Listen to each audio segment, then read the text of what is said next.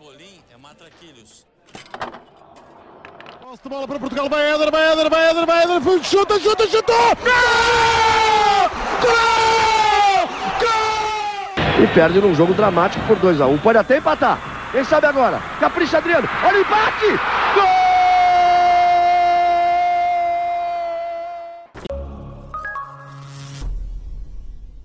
Viva! Sejam bem-vindos ao primeiro episódio da coleção Europa América. Durante o próximo mês, até à conclusão do Euro 2020 e da Copa América, estaremos aqui diariamente para um programa onde misturaremos atualidade com história, como habitualmente fazemos no podcast Matraquilhos. Ou seja, vamos tentar diariamente abrir e remexer nas nossas e também nas vossas gavetas da memória. O meu nome é Pedro Fragoso e estarei sempre acompanhado do Rui Silva, claro.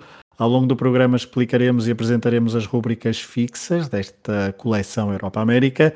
Rui, antes de iniciarmos, queres dizer algo sobre este programa que tudo faremos para que ronda aí os 20 minutos? Estamos a gravar no dia 10 de junho e eu continuo a fazer figas para de facto ver Copa América. É uma boa, é uma boa deixa inicial. Uh, nunca se sabe o que, é que, o que é que nos trará. Está marcado para arrancar no dia 13 de junho. Veremos se até lá algum volte face. Os últimos dias foram bastante agitados, mas nós decidimos avançar então com a coleção Europa América. Vamos então à ação. No início de cada programa, eu e o Rui dedicaremos alguns minutos ao que de facto se passou no Europeu e na Copa América. Resultados, golos, protagonistas, uh, falaremos um bocadinho sobre isso em cada episódio no início. Como estamos a gravar a 10 de junho e ainda não há ação dentro das quatro linhas, o início deste episódio será para lançarmos os nossos búzios e os nossos palpites para o que irá acontecer em ambas as competições. Rui, queres começar? Quero começar, portanto, nós temos este palpites iniciais, basicamente, é, é que equipas vão avançar e tudo até à final, tanto no Europeu como na Copa América. Uh, para não perdermos muito tempo para isto também não ser muito chato, uh, vamos começar pelo grupo A do, do Europeu: Turquia, Itália, Gales e Suíça. E eu, pronto, vamos ter quatro terceiros. Não sei exatamente se tu fizeste toda a contabilidade bem, para depois também saber que terceiro joga contra que primeiro. Mas eu posso dizer já que neste grupo A eu ponho a Itália a avançar em primeiro, a Suíça em segundo e a Turquia em terceiro. Eu ponho a Turquia em primeiro, a Itália em segundo e a Suíça em terceiro, com Gales em quarto. Depois, no grupo B, com Dinamarca, Finlândia, Bélgica e Rússia, eu tenho Bélgica em primeiro e eu lutei muito porque eu tenho, tenho ideia que a Bélgica poderia ser uma desilusão uh, desta prova, mas acho que o calendário vai acabar por ajudar uh, ir galgando patamares até, até não conseguir mesmo mais e, e, portanto, acaba por não ser uma desilusão porque vai acabar por ter uma derrota um bocado natural, mas Bélgica em primeiro, Dinamarca em segundo, Rússia em terceiro. Eu aqui, eu eu percebo o teu raciocínio da Bélgica. A Bélgica é a equipa com, com 14 elementos que já jogaram o Euro, portanto é aquela geração que é uma geração mais de continuidade de todas as seleções presentes no Euro 2020. Eu acho que tem ali vários problemas na defesa, mas ainda poderá ser, ainda poderá ir a tempo de um grande resultado e assim eu defendo, já o direi daqui a pouco. Bom, quer dizer, não é assim tão um grande resultado face ao histórico da Bélgica no Europeu, mas Uh, eu coloco a Bélgica em primeiro, a Dinamarca em segundo, a Finlândia em terceiro e a Rússia em quarto. Desculpa, tens estado sempre a dizer as quatro classificadas. Tens alguns terceiros já que, que achas que vão, que vão seguir em frente, neste caso? Uh, a Finlândia não é um dos que segue em frente, a Suíça sim. Oh, ok, ok. No grupo C, também com o terceiro a classificar-se, eh, Países Baixos, Ucrânia e Áustria no top 3. Exatamente como, como eu, portanto, estamos em sintonia em relação ao grupo C. No grupo D, uh, Croácia em primeiro, e eu acho que aqui vai ser bastante interessante porque o primeiro classificado do grupo D tem um, tem um caminho uh, envenenado. É verdade. E acho que, que a Inglaterra provavelmente nem sequer vai preocupar muito com isso. É sempre arriscado, sobretudo porque o primeiro jogo, acho que é no Ninho, logo é entre Croácia e Inglaterra, mas Croácia em primeiro, Inglaterra em segundo, República Checa em terceiro, eh, também eh, a apurar-se como um dos melhores terceiros. Eu também coloco por essa ordem Croácia, Inglaterra e um, República Checa, Escócia em quarto, um, apesar e também qualifico a República Checa neste caso para como uma, um dos melhores terceiros classificados. Embora a Inglaterra perceba esse teu ponto, se bem que a Inglaterra se vencer todos os jogos garante jogar em Wembley um, nos oitavos de final. Ou seja, se okay. ficar em primeira, joguem o Wembley nos oitavos de final. Ok. E aqui, portanto, já os, eu ponho os quatro terceiros dos quatro primeiros grupos a avançar, portanto, a partir daqui só avançam os dois primeiros. Eh, no grupo E tem Espanha e Polónia a seguirem para os oitavos de final. Eu tenho Polónia, Espanha e Suécia a seguir para os oitavos de final. Portanto, metes a Polónia de Paulo Sousa uh, a avançar. A avançar e à frente da Espanha. E, de facto, tenho, tenho de te perguntar também. Não achas que se tem, que se tem Falar não um vou pouco- dizer ignorado, mas falado muito pouco que temos outro selecionador português eh, no europeu e o Paulo Sousa acaba por ter, eh, não sei se é má imprensa, mas anda É, sempre é, nos era intervalos a eu jogar a carreira de treinador dele. Sim, sim, com- confirmo, apesar desta, e esta decisão também não beneficia muito, porque foi uma decisão muito em cima do joelho, vamos chamar assim, já foi em 2021, ah, mas eu gosto desta Polónia, acho que poderá, eu também gosto de Paulo Sousa enquanto treinador, ah, desculpa Manuel Neves, mas, hum, mas eu, eu ponho a Polónia inclusivamente à frente da Espanha. Sei que haverá bastantes ouvintes que quererão ver a Polónia em último lugar, mas isso, E agora, grupo de toda a verdade, o grupo, do grupo da morte, Exato. grupo F, eu coloco França em primeiro, Alemanha em segundo e Portugal falha o top 16 de um campeonato da Europa pela primeira vez desde 1988. Eu digo exatamente a mesma coisa. Uh, nós não sabíamos, aliás, todas as nós vamos ter rubricas separadas e nós não sabemos o que é que um e o outro vai dizer. Um, mas eu também coloco Portugal em terceiro, portanto, França primeiro, Alemanha segundo, Portugal em terceiro e Portugal, pelas minhas contas, segundo aqui as minhas, os meus búzios e os meus palpites, não daria para passar frente um, como melhor terceiro lugar. Uh, eu calculo que Portugal possa fazer e que irá fazer dois pontos. Dois pontos, ok. Eu, não, eu, estou, eu estou- quer dizer, estou a contar com três, estou, estou a contar com três na melhor das hipóteses, mas eh, vamos vendo isso depois também, Uhum. dia a dia. Ok. Passamos para os, para os jogos dos oitavos. Certo? Portanto, eu vou já dizer, aqui dizemos as equipas que vão avançar para os quartos. Eh, Eu acho que a Bélgica está nos quartos e, de acordo com o meu enquadramento, é a Bélgica a derrotar a Turquia. Uh, pois, mas nós não temos os mesmos jogos, portanto, se calhar. uh, Agora dizemos eu- só. Pronto, eu, vou- eu posso dizer totalmente o- os meus, o meu quadro. Ok. As equipas que vão estar nos quartos são a Bélgica, que derrota a Turquia, a Itália, que derrota a Ucrânia, a França, que derrota a Áustria, a Inglaterra, que derrota a Polónia, a Espanha, que derrota a Rússia, a Alemanha, que derrota a Croácia e os Países Baixos, eh, desculpa, os Países Baixos derrotam a República Checa e a Suíça, que derrota a Dinamarca. Pois eu coloco a Itália a perder nos oitavos de final frente à Dinamarca. Uh, coloco a Turquia a vencer a, Dinamar a Ucrânia, assim que é. Os Países Baixos a baterem a Suécia. A Bélgica a bater a Suíça. A Inglaterra a ser eliminada pela Espanha. A França a vencer a Áustria. A Croácia a perder com o tal presente envenenado frente à Alemanha. E a Polónia a bater a República Checa. Nas meias finais, eh, lá está, eu acho que é aqui que, curiosamente, já tens a, já tens Nos a Itália quartos, de fora. inclusive. Sim, os, os, apura- os apurados para as meias finais. Portanto, nas meias finais vou ter a Itália depois de ter derrotado a Bélgica, a França que derrota a Inglaterra, a Alemanha que derrota a Espanha e os Países Baixos que derrotam a Suíça. Já eu tenho a França que derrota a Espanha, a Bélgica que derrota a Turquia, a Dinamarca que, que derrota os Países Baixos, portanto eu estou a insistir aqui nesta surpresa Dinamarca. chamada Dinamarca, e a Alemanha que derrota a Polónia. Portanto, os meus quatro semifinalistas, para resumir, França, Bélgica, Dinamarca e Alemanha.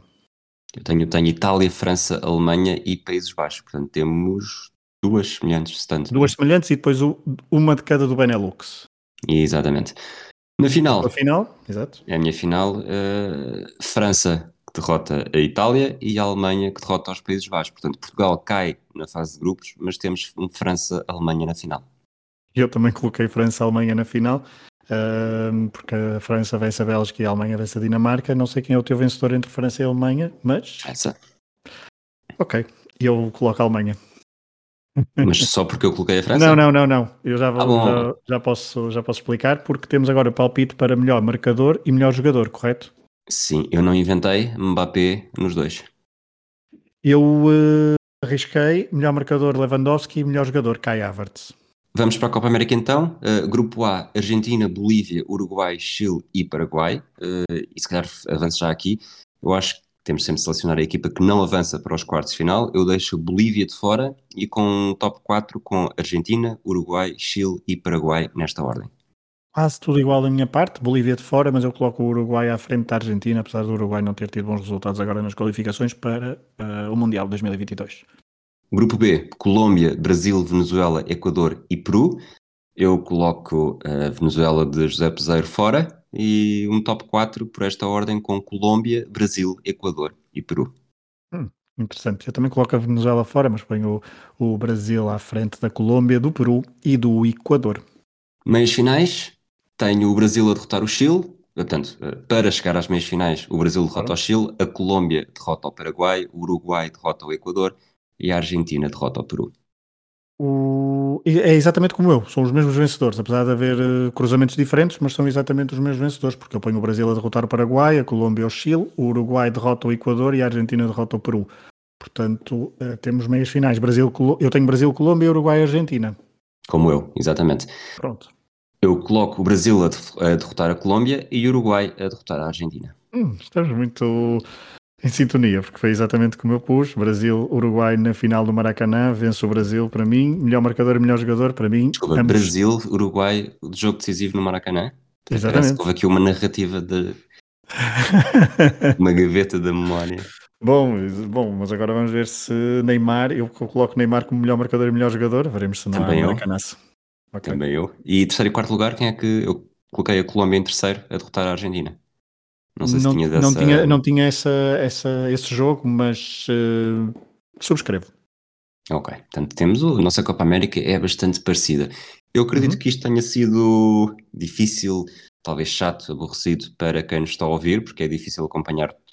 Tentámos fazer isto rápido para não ser também muito, muito maçudo, mas todos estes palpites vão estar disponíveis. Nós vamos partilhar a página do Excel onde estamos a atualizar isto, portanto, se quiserem ver, depois procurem no, na conta de Matraquilhos no Twitter, que vamos ter lá o link para, para perceberem se, é, se vai dar Fragoso ou se vai dar Rui Silva. Isto para ser fácil, uh, qualquer palpite certo, e aqui o palpite certo não, não, não conta tanto o emparelhamento, mas sim, sou, tenho sete das equipas que estão nos, nos quartos de final, faço sete pontos, não é preciso dizer que foi a esta que ganhou ou aquela.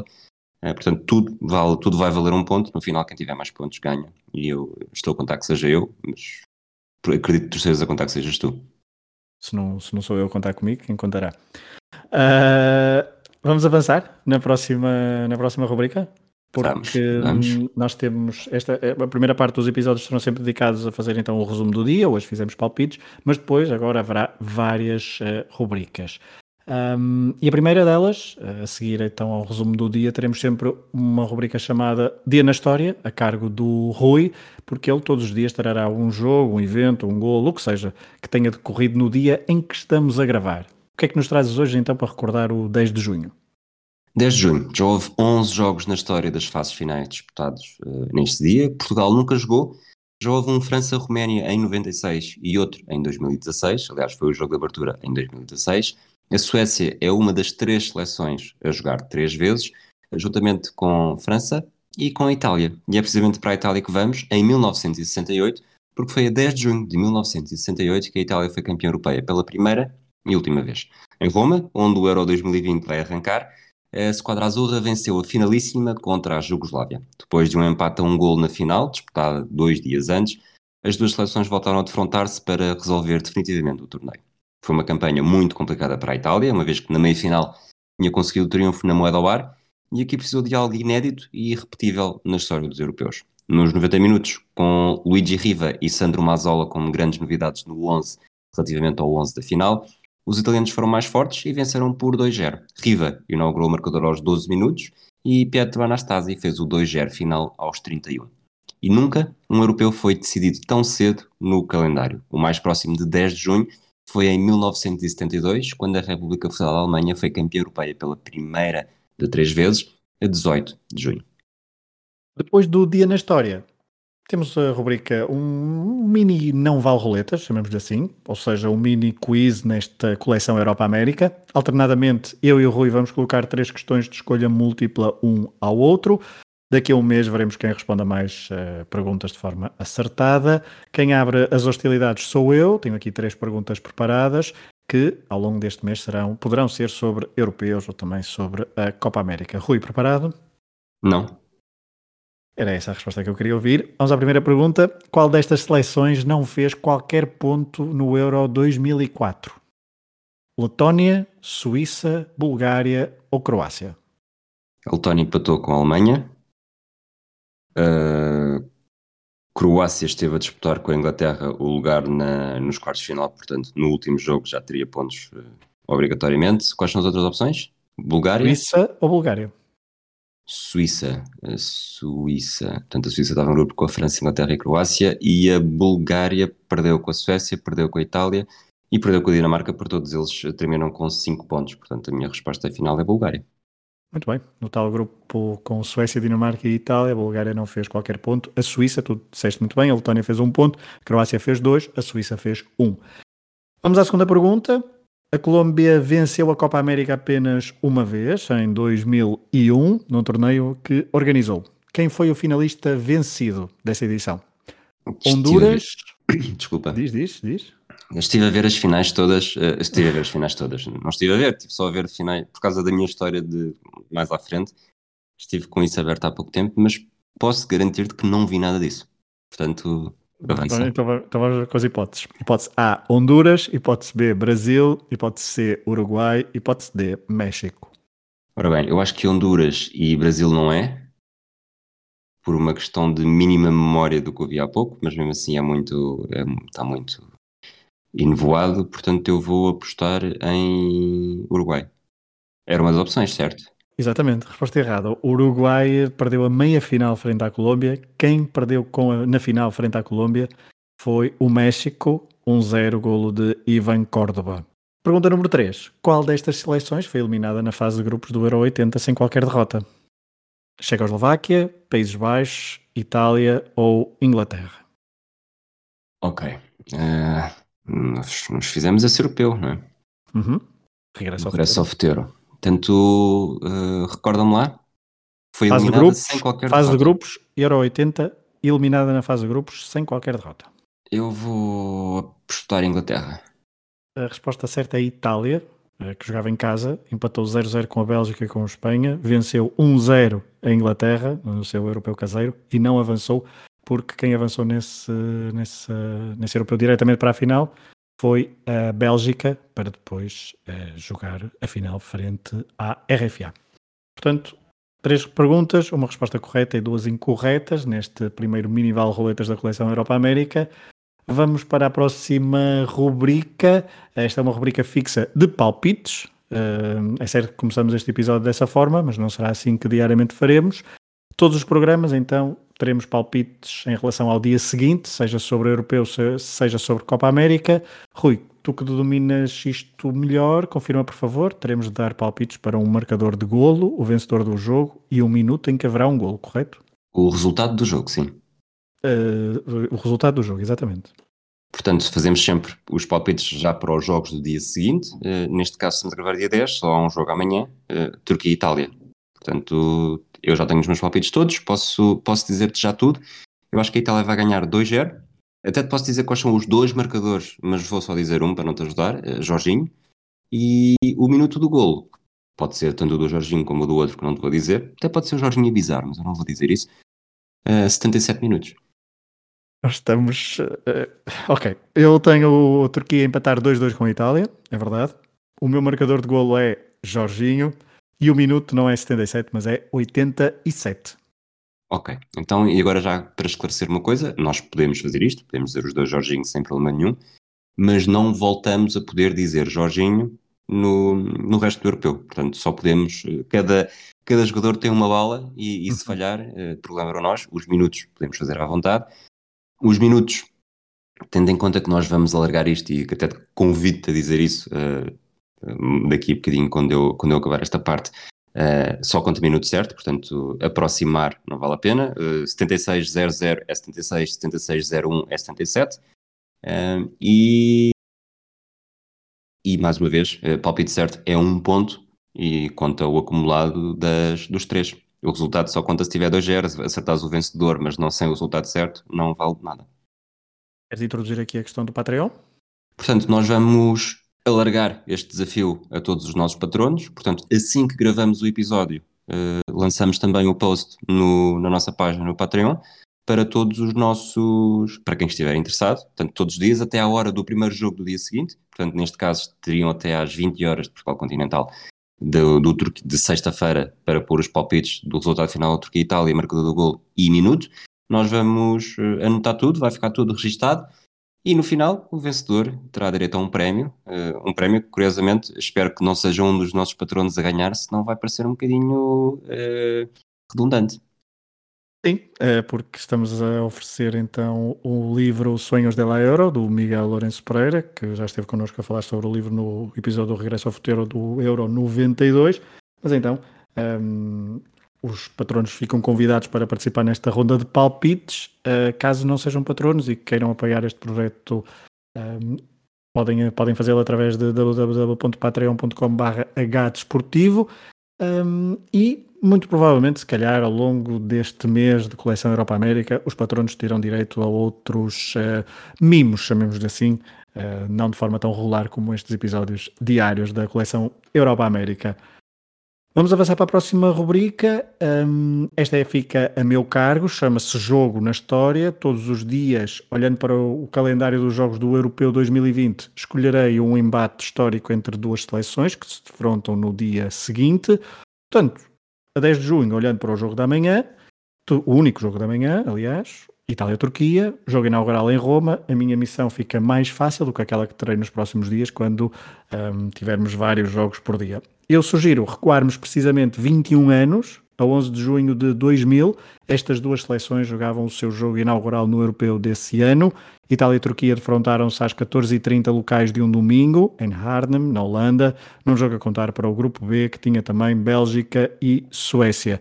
A 11 de junho de 2000, então, defrontaram-se as seleções de Nesta, Maldini e Cannavaro, um trio defensivo de luxo, do melhor que o mundo já viu contra uh, este trio contra Akan Shukur, avançado do Galatasaray em estado de graça, acabado de conquistar a Taça UEFA e que sairia nesse verão precisamente para a Itália, para o Inter de Milão, abrindo espaço para Mário Jardel. O jogo não teve golos na primeira parte, mas logo no início da segunda, António Conte, médio da Juventus, fez um gol de pontapé de bicicleta após um ressalto à entrada da pequena área. A Itália carregou no acelerador, falhou vários golos e sofreu o empate, nove minutos depois, contra a corrente do jogo aos 61 minutos. Um livre pela direita batido por Sergani Alcine foi correspondido de cabeça por Okan Buruk, aproveitando a falha de toda a defesa italiana, incluindo Francesco Toldo, que iria brilhar dias mais tarde nesta competição. Okan Buruk pode orgulhar-se de ter marcado o primeiro gol turco numa fase final de um europeu, ele que era à data jogador do Galatasaray e um ano depois sairia transferido para o Inter de Milão. Recordemos que os turcos tinham estreado em fases finais de europeus quatro anos antes, com três derrotas em três jogos, incluindo uma frente a Portugal. O gol do médio turco não foi então suficiente para a Turquia conquistar os seus primeiros pontos em fases finais de europeus. Rustu foi adiando o segundo gol italiano mais que pôde e aos 70 minutos Hugo Dallas, quem mais, viu uma falta dentro da área sobre Pipo Inzaghi, ele que marcaria o penalti, fazendo o 2-1 final. Os turcos teriam de esperar mais uns dias para conquistar os primeiros pontos em europeus, no torneio onde seriam eliminados pela dupla Figo-Nuno Gomes nos quartos de final. Já os italianos, orientados por Dinosov, embalaram até à final, onde sofreram uma das derrotas mais amargas da sua história. Depois desta rubrica, passamos para a próxima, que fica a teu cargo, Rui, e é hum, relacionada com a Copa América. Todos os dias vais-nos trazer uma figura marcante do passado da Copa América e quem é que inaugura esta secção da coleção Europa América? Inaugura alguém que já ouvimos marcar um gol no nosso genérico e vamos ouvir todos os dias, Adriano, o Imperador.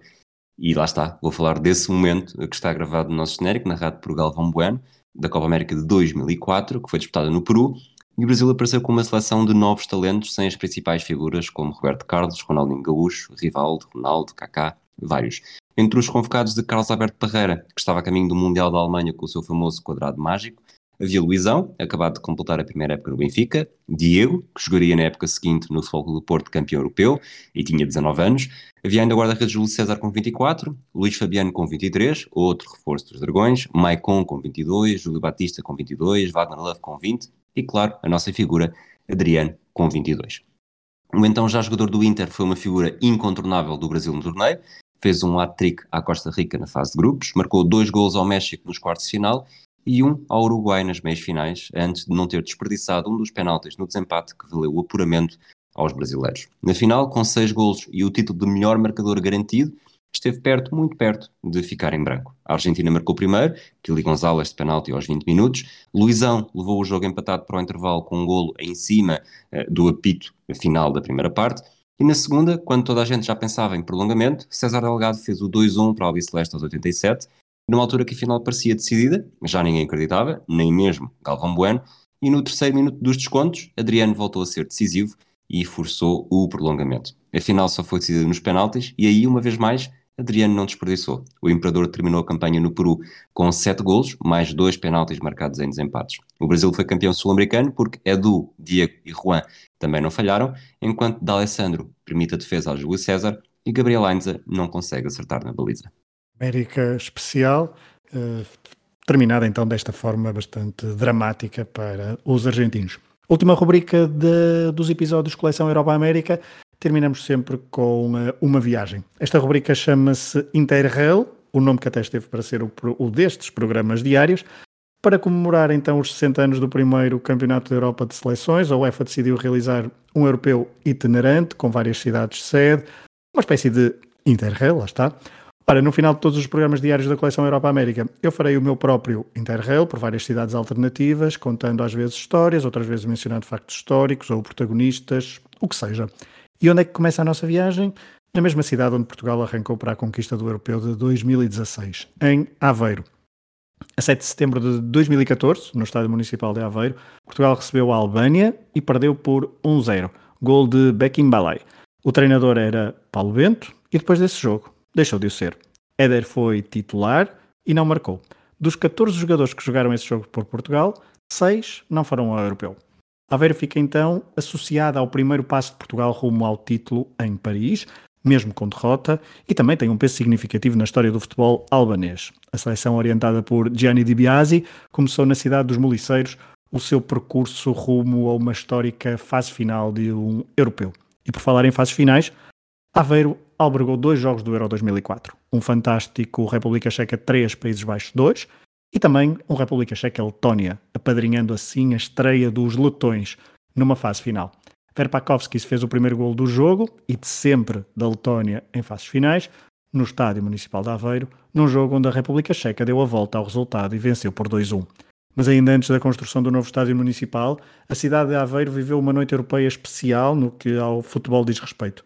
A 16 de setembro de 1999, o Beira-Mar, que tinha vencido a Taça de Portugal frente ao Campo Meirense na época anterior, disputou a primeira ronda da Taça UEFA frente ao Vitesse. O clube holandês apadrinhou a estreia do clube aurinegro na Europa. Nessa noite de setembro, jogou-se a primeira mão e Faria até colocou o Beira-Mar na frente do marcador. Porém, na segunda parte, Pierre Van Hooydonk e Grosditch viraram o jogo e o clube holandês venceu por 2-1 no estádio Mário Duarte. E o que é que este jogo tem a ver com europeus? O treinador do Vitesse era Ronald Koeman, campeão europeu em 88 e que ficou célebre, por exemplo, pela sua comemoração na meia-final desse torneio frente à RFA, junto dos adeptos germânicos, simulando que limpava o rabo com a camisola de um jogador da seleção da RFA. Koeman, nesse jogo, marcou um gol de penalti, o seu único em europeus. Quem também marcou um gol numa fase final de Campeonatos da Europa foi o treinador do Beira-Mar, naquela noite europeia de setembro, do Mário Duarte. António Sousa marcou o primeiro gol de sempre da seleção portuguesa em fases finais de europeus, foi a 17 de junho de 1984 em Marselha, frente à Espanha, um golaço que a Arconada não conseguiu deter. António Souza, natural de São João da Madeira, mas que é um ícone em Aveiro pelo seu trajeto como jogador e treinador do Beira-Mar, é, por isso, um símbolo desta cidade de onde partimos para este Interrail especial. Eu já deixei a buga à porta da estação, estou abastecido de ovos moles por uns dias e estou pronto para entrar no comboio rumo ao próximo destino. Amanhã, nova paragem e novas histórias. Rui. Se não houver greve na CP. Exato. Quer dizer, vamos ver se fica em Portugal ou se depois tenho de pedir também que não haja outra operadora a não entrar, a não ter problemas e a não deixar apiado em terra. Fica assim concluído o primeiro episódio do Coleção Europa América um programa diário do podcast Matraquilhos, projeto Hemisfério Desportivo. Esperamos que tenham gostado e que nos acompanhem nos próximos dias. Este programa foi um bocadinho mais longo do que o que queremos. Esperamos que nos próximos uh, consigamos manter aquele tal objetivo dos 20 minutos diários para fazer companhia, para, que, para vos dar estas uh, novidades sobre Europeu e Copa América. Um abraço a todos. Um abraço. Posse de bola para Portugal, vai Éder, vai Éder, vai Éder, vai Éder, chuta, chuta, chutou! Gol! Gol! Gol! E perde num jogo dramático por 2 a 1 um. Pode até empatar. Quem sabe agora? Capricha Adriano. Olha o empate!